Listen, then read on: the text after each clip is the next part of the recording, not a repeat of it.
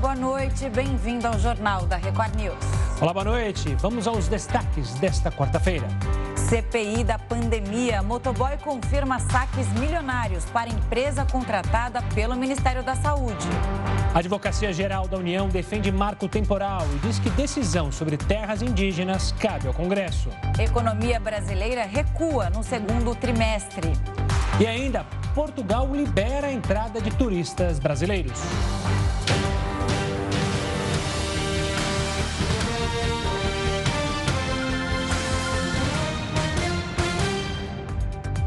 E o dia foi movimentado em Brasília. A CPI da pandemia ouviu hoje um motoboy que teria sacado quase 5 milhões de reais em nome de uma empresa contratada pelo Ministério da Saúde. A agenda da CPI mudou. O advogado apontado como sócio oculto do Fibbank, que é quem deveria ter sido ouvido, mas ele não compareceu. Marcos Torrentino está internado no hospital de São Paulo. O Fibbank era uma empresa que avaliaria a Precisa Medicamentos no contrato da Covaxin. Quem veio no lugar de Torrentino foi o motoboy Ivanildo Gonçalves. Ele se recusou a entregar o celular aos senadores, mas confirmou que já esteve várias vezes dentro do Ministério da Saúde. Isso para entregar os boletos de pagamentos. Ivanildo negou conhecer o ex-diretor da Saúde, Roberto Dias. O motoboy disse que a orientação para fazer os saques e também pagar os boletos vinha do setor financeiro da empresa, por orientação de Zenaide Reis. Ele falou que não se lembra quem eram os beneficiários desses boletos, mas confirmou saques de até 430 mil reais. Ele também negou que tenha entregado em mãos recursos da empresa para outras pessoas. E ficou para amanhã a sessão do Supremo Tribunal Federal, que vai definir se a demarcação de terras indígenas vai seguir um marco temporal. Houve até confusão durante a marcha de indígenas de várias etnias na esplanada dos ministérios. Um grupo de manifestantes discutiu com pessoas que criticavam o movimento em frente ao Ministério do Trabalho. Policiais jogaram spray de pimenta contra os manifestantes.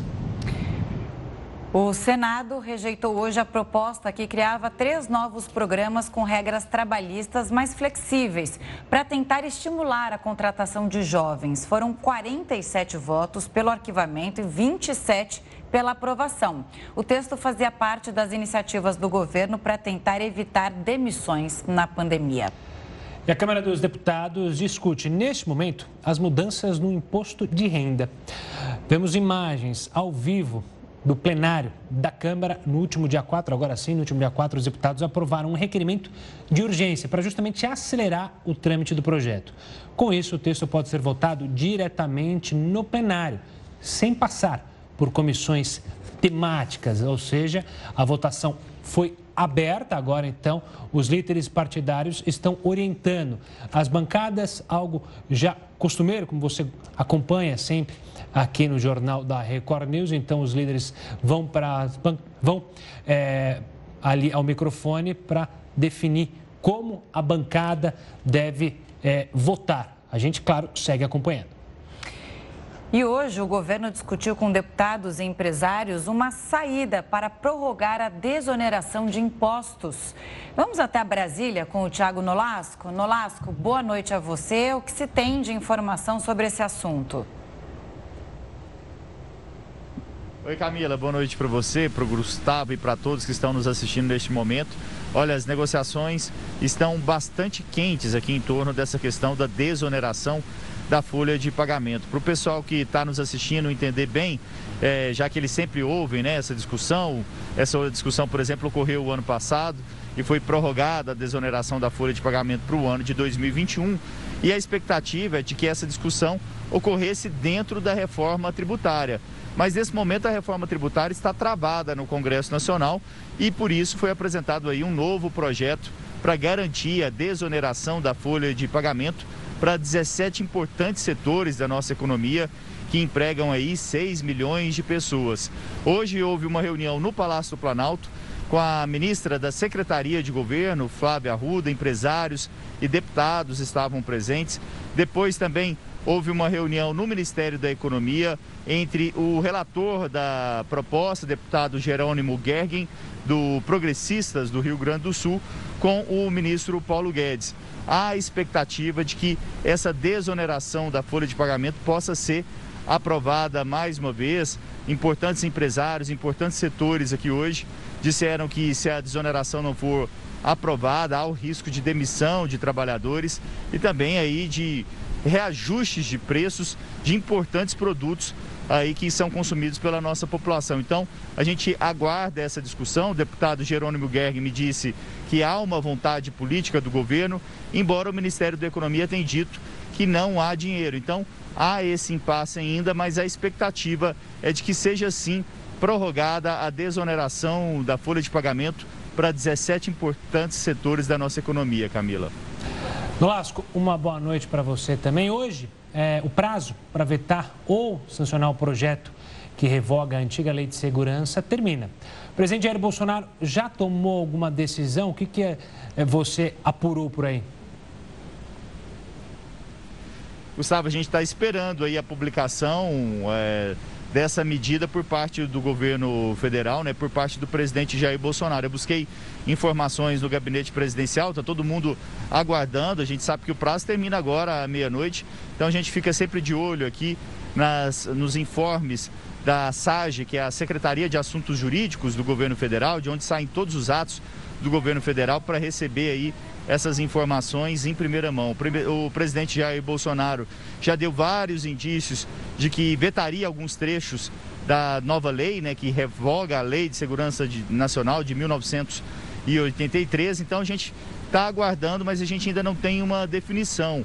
Mas o presidente Jair Bolsonaro já tinha dado esses indícios, como eu disse. Lembrando que a nova lei aí ela cria 11 tipos de crimes contra a democracia. Vou até ler alguns deles aqui, ó, como atentado à soberania, espionagem, golpe de Estado, interrupção do processo eleitoral e comunicação enganosa em massa.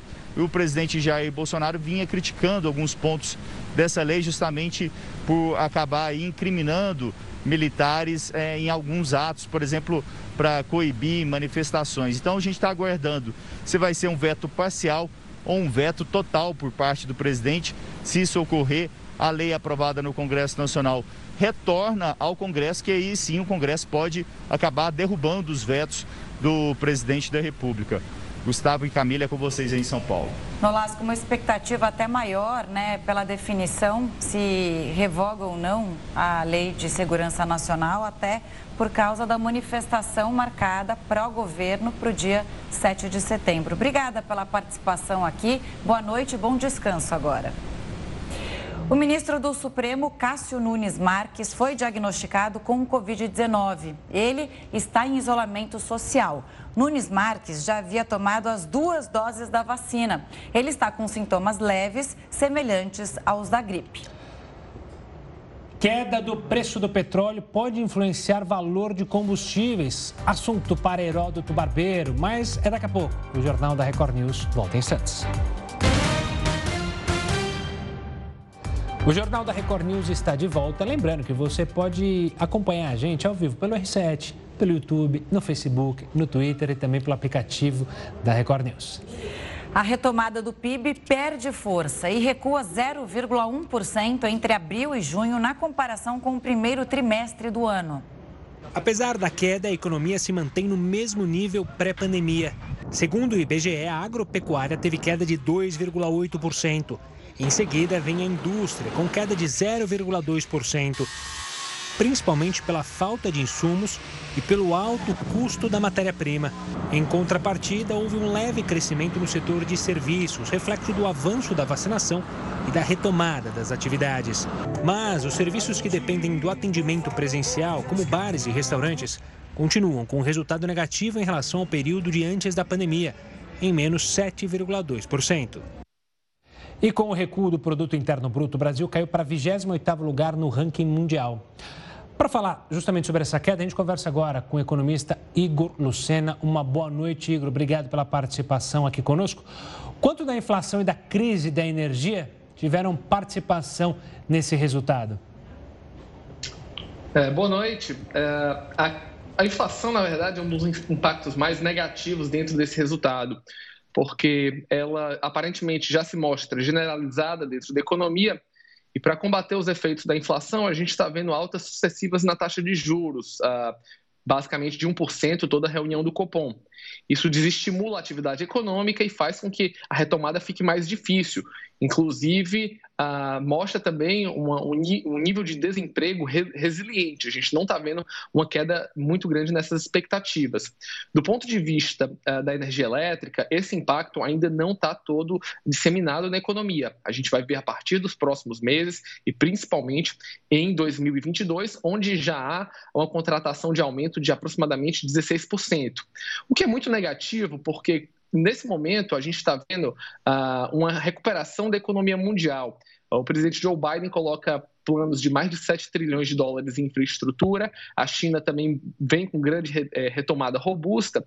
E o momento que a gente tenha apagões, o racionamento de energia, vai ser muito negativo para a economia nacional, porque é como se a gente estivesse perdendo uma oportunidade de crescimento a, da economia global. Queria fazer mais um comentário aqui, né? Foram três trimestres em alta e agora essa pequena queda. A gente pode considerar pequena por enquanto. O resultado de fato, né, Igor, ficou abaixo do esperado pelo mercado.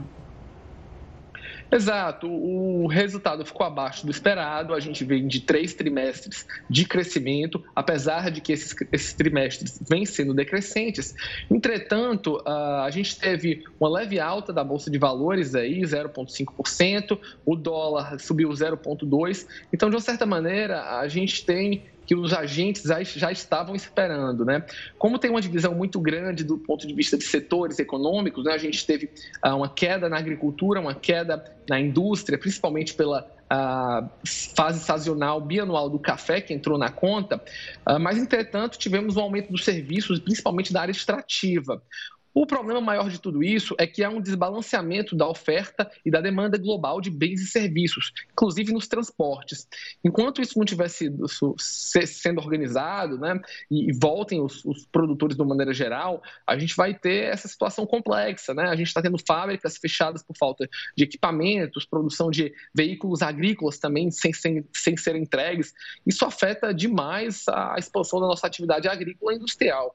E para isso voltar, a gente tem que ter um realinhamento da economia global que deve demorar pelo menos até o final do ano. Igor, o ministro Paulo Guedes minimizou o resultado e disse que o Brasil cresce em V, ou seja, que depois das altas andamos de lado. O senhor concorda com essa é, análise do ministro?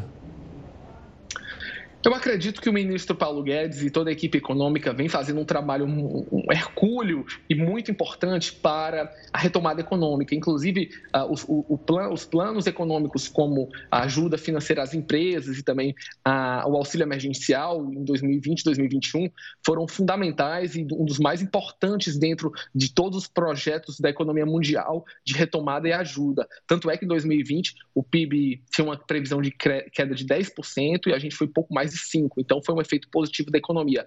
Entretanto, uh, essa retomada em V, aparentemente, eu acredito que está parada, não está sendo tão efetiva, por esses motivos que eu já falei. A gente está com inflação rodando nos 12 meses próximo dos 9%, a gente pode chegar em dois dígitos até o final do ano. E por causa disso, o Banco Central aumenta suas taxas de juros para controlar a inflação e manter o poder de compra da população, é a sua missão oficial. Isso tudo faz com que a nossa economia desacelere e as expectativas dos agentes financeiros é um crescimento menor que 5% esse ano e algo menor do que 2% no ano que vem, o que está longe de uma recuperação em V. Isso faz com que uh, seja uma, uma, uma, consolidação negativa do desemprego e, claro, isso faz com que a nossa retomada demore ainda mais. Então, eu acho que a gente está precisando de medidas mais efetivas e mais hercúleas para que a gente tenha uma retomada e, possa, e possamos é, é, garantir uh, a volta desse tempo perdido da economia mundial mundial. Então, realmente está uma situação bastante complexa. Esse resultado, o que significa ali para a população final, para nós consumidores, né?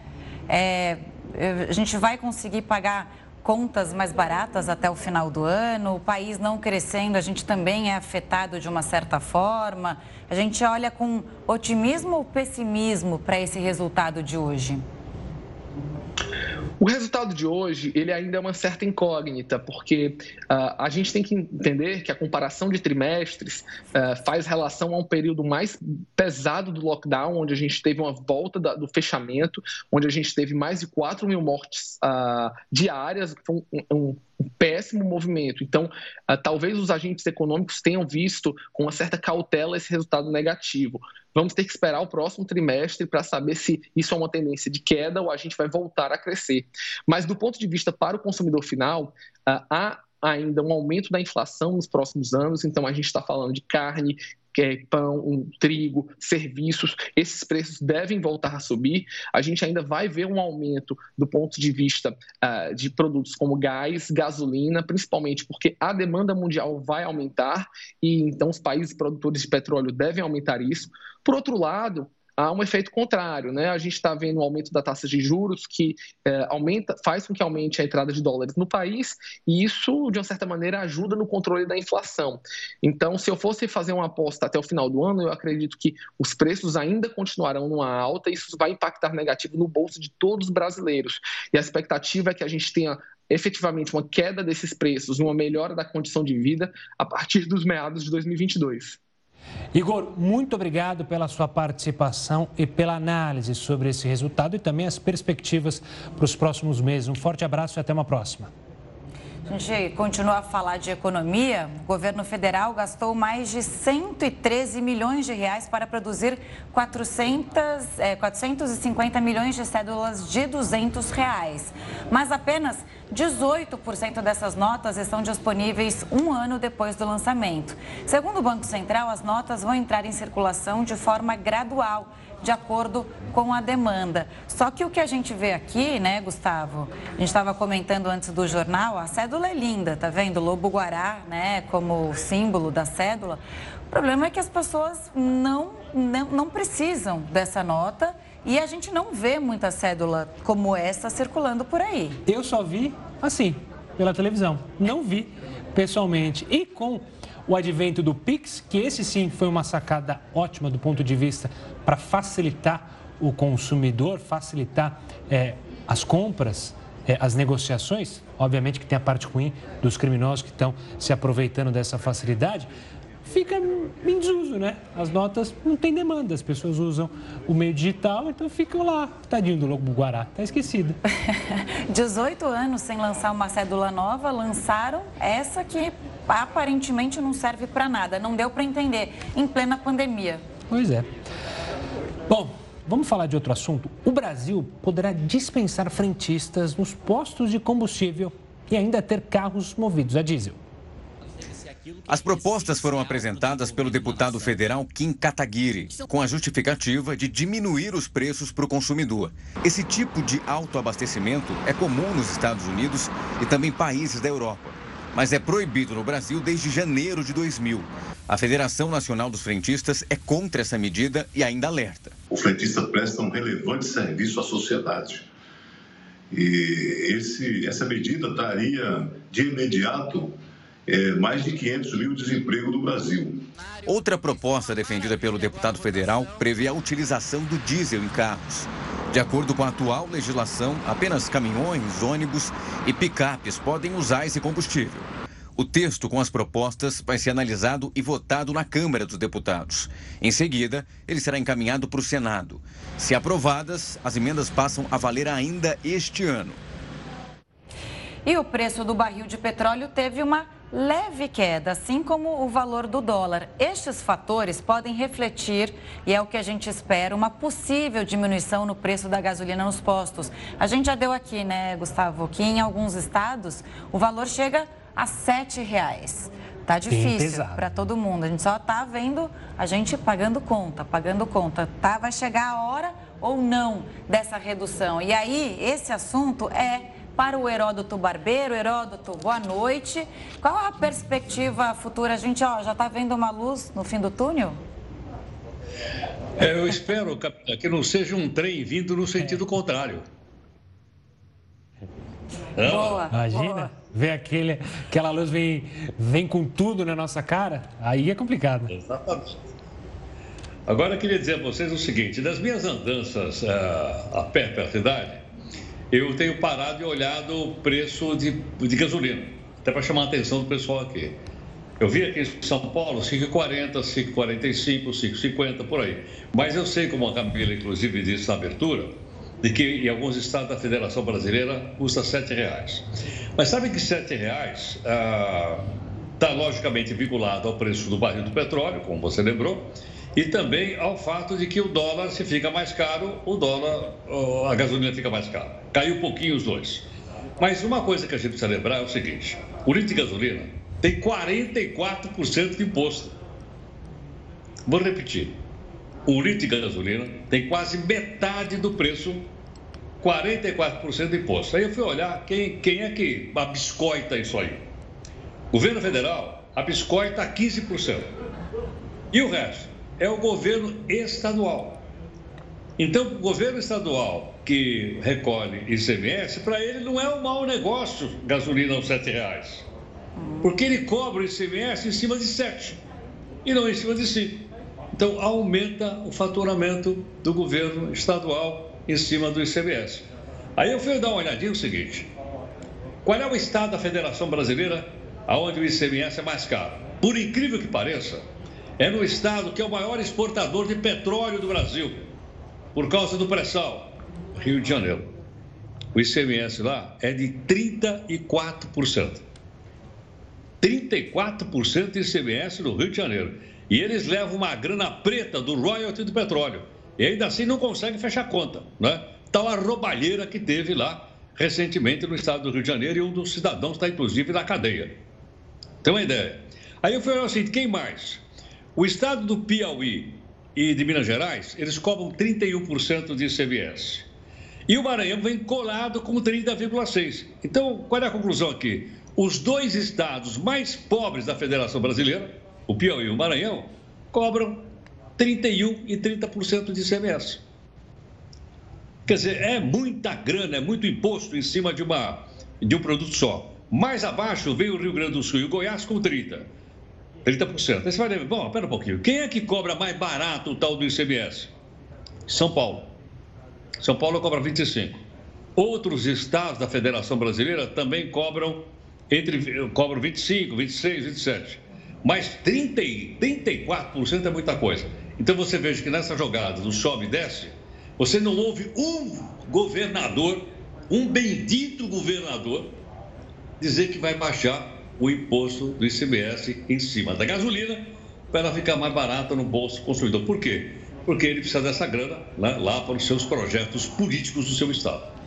Pois é, a dureza não é pagar o imposto, né, Heraldo? A gente já falou outras vezes aqui. O problema é você não ver isso revertido em qualidade. Você paga um imposto alto e não tem vaga na creche, não tem vaga na escola, não tem é, vaga na UTI é, do SUS. Então, para que, que você está pagando um imposto tão caro? Para, como você mesmo disse, né? Ir para falcatruas. Só pode. Heraldo, daqui a pouco a gente volta a se falar aqui no Jornal da Record News, combinado? Exato. E olha, a Câmara dos Deputados acaba de aprovar o texto base sem limite de renda de declaração simplificada. A gente vê aí imagens ao vivo do plenário da Câmara. Foram 398 votos a favor e 77 contra, além de cinco abstenções. Os deputados apreciam agora as propostas de alterações no texto. A gente, claro, segue acompanhando qualquer novidade ao longo do Jornal da Record News ou da nossa programação. Você terá novidades. Começa a valer passaporte da vacinação para entrar em eventos aqui em São Paulo. O Jornal da Record News volta com essa e com outras notícias já já. Estamos de volta com o Jornal da Record News para falar de vacinação em adolescentes, que foi interrompida pela segunda vez lá no Rio de Janeiro. O motivo, de novo, é a falta de doses. Nesta primeira etapa, 7 mil idosos que vivem em asilos vão tomar a terceira dose. Também estão sendo vacinados, mas ainda com a segunda dose, professores e funcionários de escolas. Por isso, as aulas foram suspensas nesta quarta-feira. A imunização dos jovens de 16 anos só vai voltar quando o Ministério da Saúde entregar mais doses de vacinas da Pfizer, a única, que é bom lembrar, liberada para esse grupo. Começou a valer o passaporte de vacinação para entrar em eventos com mais de 500 pessoas em São Paulo. A medida vale para shows, feiras e eventos esportivos. O comprovante pode ser baixado no aplicativo e-saúde ou impresso. E mais de 17 milhões e meio de doses foram aplicadas no estado de São Paulo. Hoje foi divulgado o plano de vacinação da dose de reforço. A primeira fase começa na próxima segunda-feira e vai até o dia 10 de outubro. Vão ser atendidas cerca de um milhão de pessoas. Começando com os idosos que tenham tomado as duas doses da vacina há pelo menos seis meses. O primeiro grupo vai ser o com mais de 90 anos e a idade vai caindo semanalmente até os 60 anos. Também recebem a proteção extra os imunossuprimidos, transplantados, pessoas com HIV, pacientes em quimioterapia e diálise. Ao todo, 7 milhões de pessoas vão receber a dose extra no estado.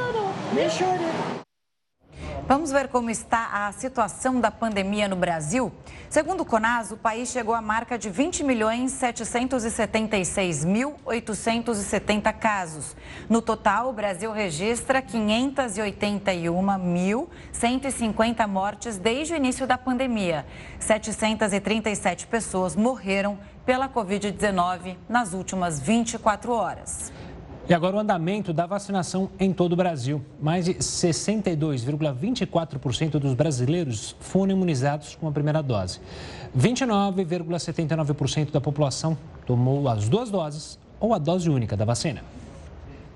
Pesquisadores da Universidade de São Paulo encontraram sete possíveis medicamentos para inibir a replicação do coronavírus no organismo. Para falar sobre isso, a gente conversa agora com a Cristiane Guzo, que é coordenadora da pesquisa. Boa noite, doutora Cristiane, tudo bem com a senhora? O que diz esse estudo? Explica para a gente o que seriam esses medicamentos, quais são os benefícios e se a gente está mesmo perto de encontrar um tratamento para a Covid-19. Olá, boa noite, tudo bem? É, então, nosso estudo científico mostrou que tem sete é, potenciais fármacos que poderiam ser utilizados contra o Covid-19. Mas é, lembrando que esses fármacos que nós encontramos, eles foram baseados em algumas é, algoritmos matemáticos de machine learning que mostraram sete potenciais fármacos por dados computacionais. Então, agora, nosso estudo vai ser provar isso experimentalmente em nosso laboratório. E, se provado experimentalmente, a gente pretende validá-los com pacientes com Covid-19 para validar sua eficácia. Então, sim, é uma esperança que a gente tem aí ah, para um possível tratamento do Covid.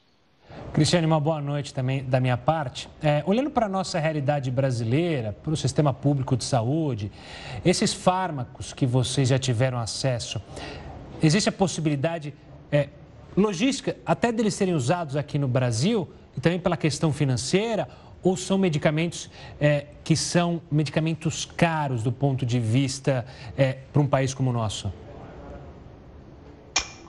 Uh, esses sete potenciais fármacos são uh, remédios que uh, antibióticos, é, um deles é para é, tratamento de enxaqueca, o outro potencial remédio é um para inalação. Então, são remédios que já são comercializados, é, porque nosso estudo baseou-se justamente em busca de remédios que já são autorizados para uso nos Estados Unidos e que já tem indústria farmacêutica que o produz. Então, facilita nesse processo.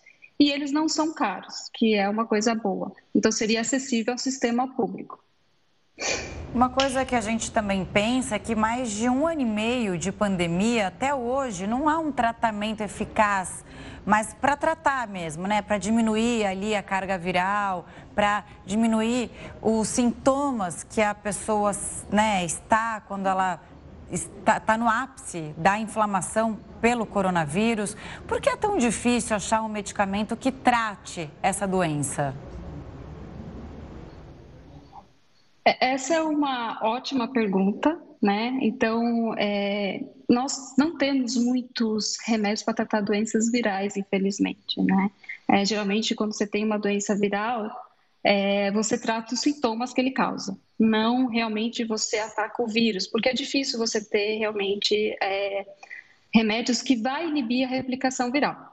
Aí a pergunta é por que, que nós não temos, sendo que nós estamos vivendo uma pandemia já há um ano e meio, o mundo inteiro está olhando para esse vírus, que é o SARS-CoV-2. E até agora nós não temos um remédio é, eficaz, é, sendo amplamente utilizado.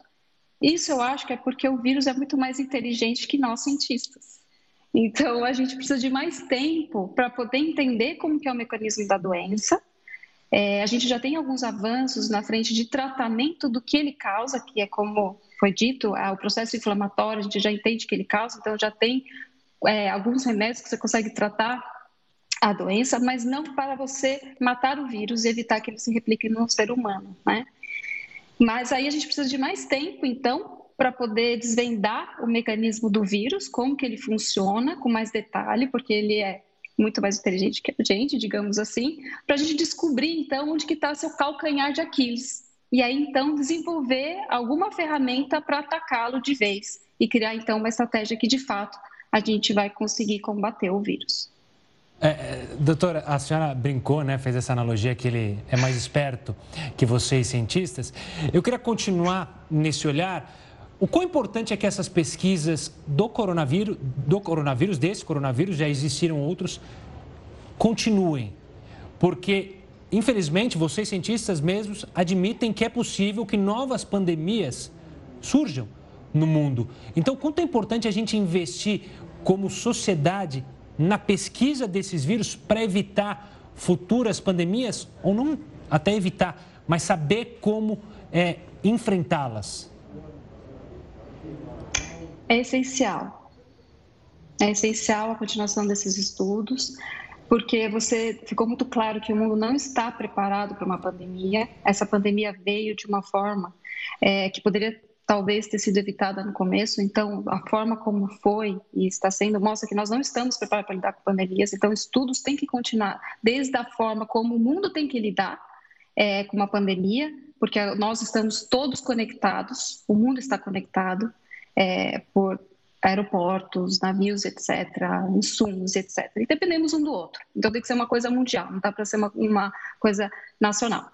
E a pesquisa é essencial, porque a pesquisa básica é que de fato vai te dar ferramentas para você criar é, fármacos para combater o vírus. Então você vê que em um ano e meio, mesmo o mundo inteiro, os melhores cientistas do mundo trabalhando nisso e a gente ainda está apanhando, porque o vírus é muito mais inteligente que a gente. Então a gente precisa de estudos hum, e que esses estudos continuem. Futuras pandemias podem ocorrer com vírus ou com outro microorganismo. Então, eu imagino que a continuação de pesquisa para qualquer patógeno é importante, porque uma próxima pandemia pode ser uma pandemia viral e até uma pandemia que vem de possível infecção viral e bactérias multiresistentes, em que nem os antibióticos vão funcionar, que é a previsão da próxima pandemia seria de bactérias multiresistentes. Então, temos que estar preparados para isso, e isso tem que ser feito com antecedência para quando ocorrer a gente saber como lidar. É, a gente já tem, né? Eu lembro que eu fiz uma reportagem, acho que o ano passado ou antes da pandemia, sobre isso, sobre supervírus e superbactérias. E eles se desenvolvem, mas a, a, a nossa pesquisa não está indo de acordo, né? Porque faltam investimentos com a velocidade em que eles aparecem, né? Eles ficam mais resistentes aos medicamentos existentes e aí a gente não tem é, um medicamento para combatê-los, porque precisa de investimento e a ciência também precisa de tempo. Obrigada, viu, pela entrevista, pela participação aqui no Jornal da Record News. Até uma próxima. É, por causa da falta de mão de obra, várias categorias receberam aumento nos Estados Unidos. E os salários podem chegar até 40 mil reais por semana. Os reajustes que mais chamam a atenção são de profissionais da saúde que trabalham na linha de frente do combate ao coronavírus. A pandemia fez com que profissionais deixassem empregos por causa do estresse. A alternativa encontrada por hospitais foi a contratação de enfermeiros independentes. Eles trabalham apenas com contratos temporários. Um anúncio para uma vaga de três meses oferece salário de mais de 40 mil reais por semana. De acordo com a empresa que faz recrutamento para o setor, existem cerca de 30 mil vagas abertas para este tipo de profissional. Os enfermeiros estão mais requisitados por causa da variante Delta e da necessidade de equipes para fazer cirurgias que foram adiadas nos últimos meses. Uma farmacêutica norte-americana começou testes em estágio avançado com um remédio de prevenção da Covid-19. A forma como o medicamento reage à doença será analisada em 1.300 pessoas. A fase da pesquisa conta com voluntários de pelo menos 18 anos que estejam na mesma casa que alguém for é, infectado com o coronavírus. Mais uma fronteira se abriu. Portugal voltou a autorizar a entrada de brasileiros no país. Passageiros vindos do Brasil não precisam mais cumprir quarentena, mas devem apresentar teste negativo para a Covid-19 feito até 48 horas antes do embarque. O, comprovante de vacinação não vai ser exigido. Desastres climáticos mataram 2 milhões de pessoas nos últimos 50 anos. O Jornal da Record News volta com essa e outras informações já já. Os desastres climáticos aumentaram cinco vezes nos últimos 50 anos. O relatório divulgado pela ONU revelou que grandes inundações e fortes ondas de calor já mataram mais de 2 milhões de pessoas em todo o mundo. Os desastres naturais estão mais frequentes e intensos. E o limite de velocidade de 30 km por hora já está valendo em toda Paris, na França, não é aqui no brasileiro. Não é aqui no Brasil, não. Heroto, outras cidades francesas também já reduziram esse limite? Será que a atual prefeita de Paris é uma carrofóbica ou ela está preocupada, já que vai ter muita gente indo para Paris por causa do Messi? Primeira vez que eu ouço usar, viu, Camila? Primeira vez que eu ouço a palavra carrofóbica. Eu também, nunca tinha ouvido falar, mas eles, vocês estão indo longe. Hoje vocês estão chiques, né? Vamos falar de Paris. Exatamente. E no final, gostaria que as pessoas que nos acompanhassem dissessem se concordam ou se discordam com isso, que é exatamente o tema proposto aqui pelo Gustavo. Ou seja, essa semana, na cidade inteira de Paris, velocidade máxima 30 km por hora. Olha que maravilha. Tem exceção? Tem algumas exceções em algumas grandes avenidas, tipo aquela Campos Elíseos, que todo mundo conhece. Né? Ali a velocidade é altíssima, 50 km por hora. Imagine, por exemplo, a marginal do Tietê, em São Paulo, 90 por hora. Na Avenida Brasil, no Rio de Janeiro, 70, 90 por hora. E as pessoas andam com velocidade muito acima disso, enquanto tudo quanto é avenida. Agora ela não pode mais. Só 30 por hora. Qual é o motivo? O motivo é o seguinte: primeiro, ela está dizendo que é, a primeira coisa importante é que as pessoas devem trocar o transporte individual por andar a pé, coisa que eu faço. Segundo, que a pessoa deve usar bicicleta. Eu ainda não faço, mas eu vou aprender a andar de bicicleta. Né? Uma hora eu vou aprender, estou tentando. Põe rodinha. E não é triciclo, não. E a outra é usar o transporte público, que eu uso muito. Hoje, por exemplo, eu andei de metrô. Muito bem. Agora, diz o seguinte: qual é a vantagem que isso tem? Que vantagem Maria leva? Ou Marie, já que é em Paris. Primeira vantagem: menos poluição. Segunda, segunda vantagem: menos ruído. A gente só percebe quando a gente sai da cidade, vai para o campo, a gente percebe quanto ruído a gente tem aqui. Terceiro, acidentes graves provocados por carros em alta velocidade. Isso vale para toda a cidade, portanto, né? E é, tem o seguinte: além da diminuição da velocidade, tem algumas proibições. Por exemplo, calhambeque, carro velho, Kombi, como as que eu tinha, não pode circular. Porque elas, eles são muito poluidores. Não pode. Segundo, carro diesel também não pode. Por que, que não pode? Porque o carro diesel polui mais do que o carro a gasolina, do que o carro a álcool. Isso é uma coisa para falar com o deputado lá que a gente mostrou aí agora um pouquinho ali. O quem? Carro diesel, ele polui mais. Terceira questão importante é o seguinte: além dessas duas, há, também uma, também as marginais do Rio Tame, do perdão, do Rio Sena, não pode ter carro. Imagine a marginal do Tietê sem carro.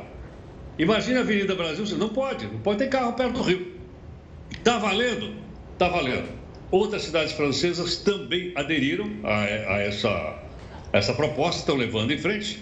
E outra coisa também, tem menos zona azul, menos estacionamento. Se você não tiver garagem, você está ferrado, porque se botar na rua, você vai ser multado. Agora, a minha pergunta é o seguinte: já está valendo? Está valendo. Essa semana já está valendo. É uma maneira de desestimular o transporte individual individualmente. Agora, minha pergunta para o pessoal que nos acompanha aqui na Record News e em todas as nossas, nas nossas redes sociais. Vocês apoiam ou não apoiam uma medida como essa? O que, é que vocês acham disso? Boa questão. Boa questão, todo mundo pode opinar. Eu queria dar a minha opinião. Assim, se for para Paris, eu acho muito legal. Ali tem estrutura, a gente está falando do, da Europa, num país de primeiro mundo. No Brasil, primeiro lugar, a gente não tem segurança para andar de bicicleta nas ruas. Né? A gente também não pode andar nas calçadas porque supostamente a pessoa pode até ser multada se andar de bicicleta aqui. Sim. E também tem as pegadinhas de radar. Aí você vem aqui, na marginal é, um, é uma velocidade. Você entra numa outra que você acha que você está a 50 por hora, mas é 40 por hora. E aí, ó, a indústria da multa pega forte. Então, não sei, essa é a minha opinião, mas vamos ver a opinião de quem está em casa, né, Heródoto? E aí, Gustavo? Eu? É, eu fico em cima do muro. Eu fico em cima do muro, eu não sei. Sinceramente, eu não sei. Fico Ele está centrão hoje. Eu tô centrão, eu tô centrão. Preciso de mais tempo, não eu, tenho condições. Eu, como barbeiro, não posso nem opinar. Mas, Heraldo, fazendo uma, uma salada mista com tudo que você falou, pegando Paris, lembrando de Casablanca, afinal, sempre teremos Corinthians. 111 anos do nosso Corinthians. Tá um certo. forte abraço e até Heródoto, amanhã. É, chegou a hora de, ó, tá bom então. Até amanhã, Heródoto. Boa noite. Tchau, tchau. E você aí de casa, está gostando das entrevistas, das reportagens da gente com Heródoto Barbeiro? Então manda uma mensagem aqui pro WhatsApp da Record News. Anota o número 11 3300 5555. É bem fácil. 11 3300 5555. A gente espera a sua mensagem. E olha só mais essa, uma rifa para ajudar uma escola pública no interior de Santa Catarina ganhou destaque. Sabe por quê? Por causa dos prêmios inusitados. Antes de encerrar a sessão, pausa para os avisos da vereadora Beth. Ela queria apenas divulgar os prêmios da rifa promovida pela escola onde trabalha. O décimo lugar, um galo, uma galinha, um salame e um torresmo. O décimo primeiro lugar, uma choca com pintinhos. Difícil manter o decoro parlamentar com tantos prêmios inusitados, entre eles porcos, galos e galinhas. A própria vereadora começou a rir ao ver a reação dos colegas. O décimo terceiro lugar. Não consegui conter o meu riso, porque chegou um momento que uma vereadora, né, a Nadir, e ela começou a dar risada, uma risada tão forte e começou a se abanar com o vestido dela para para conter o riso, né? A rifa da Fazendinha é promovida por esta escola municipal de Nova Veneza, no sul de Santa Catarina. Os animais vivos e os produtos coloniais foram doados pela comunidade e o dinheiro arrecadado é para a festa do Dia das Crianças. Se a intenção era promover a rifa da escola, o resultado não podia ser melhor. As vendas dispararam depois que o vídeo da sessão na Câmara de Vereadores viralizou na internet. Milhares de números da rifa já foram vendidos. A escola está muito feliz, muito agradecida pelo apoio, assim, de toda a população que está participando, porque eu vejo que é uma rifa muito peculiar pela simplicidade. Só tô pensando o ganhador chegando com várias galinhas em casa, né? Espero que o vencedor não more num apartamento, por exemplo. Israel retoma aulas mesmo com aumento de casos de Covid-19. Não saia daí, o Jornal da Record News volta em um minuto. Mais de 2 milhões de estudantes voltaram às aulas hoje em Israel. O retorno foi marcado pela alta de casos de coronavírus no país. Foram 11 mil infectados nas últimas 24 horas. O governo espera conter a pandemia com testes rápidos e passaportes de vacinação para os professores imunizados. Os funcionários não vacinados devem apresentar testes negativos duas vezes por semana. E o Senado rejeitou hoje a proposta que criava três novos programas com regras trabalhistas para tentar estimular a contratação de jovens. Foram 47 votos pelo arquivamento e 27 pela aprovação. Sobre isso, a gente conversa agora com o ministro do Trabalho, Onix Lorenzoni. Ministro, uma boa noite ao senhor. Esse texto que estava no Senado fazia parte de iniciativas do governo para tentar evitar demissões na pandemia, né? É, eram vários programas, para ser preciso, eram quatro programas é, que poderiam gerar, ao longo do seu tempo, em torno de mais de 2 milhões de oportunidades. E por que, que os programas eram muito importantes? Porque eles eram direcionados a dois públicos que carecem de oportunidades. Primeiro, os jovens de 18 a 29 anos, e depois nós temos os uh, adultos com mais de 50 anos, homens e mulheres. A gente sabe que no Brasil, a partir dos 50 anos de idade, eh, quando se perde um emprego de carteira assinada, é muito difícil retornar ao mercado de trabalho. Então, na verdade, é de se lamentar. O Senado Federal acabou batendo a porta, eh, uma porta que foi aberta é, na proposta do governo, no trabalho feito pela Câmara dos Deputados, que poderia atingir aí a mais de 2 milhões de trabalhadores, trabalhadores esses que têm dificuldade de qualificação. O programa oferecia uma oportunidade de emprego e, junto com isso, uma qualificação obrigatória. Então, as pessoas, por exemplo, ficassem um ano nessa, né, nesse trabalho, elas teriam duas qualificações. Se elas ficassem os dois anos que era possível, eh, elas teriam quatro qualificações. Então, isso atenderia a esse grande esforço que nós estamos todos fazendo, por determinação do presidente Jair Bolsonaro, de estimular a geração de empregos formais e também a ocupação com qualificação no Brasil. É lamentável. Ministro, infelizmente a gente só tem um tempo curto, porque o jornal já está acabando. Obrigado pela atenção conosco. Eu queria fazer uma pergunta rápida. É, bom, não dá para chorar o leite derramado. Quais são os projetos que a sua pasta pretende implantar, talvez sem a necessidade do Congresso, para estimular, então, a contratação não só desses jovens, mas de tantos outros brasileiros que seguem desempregados por causa da crise?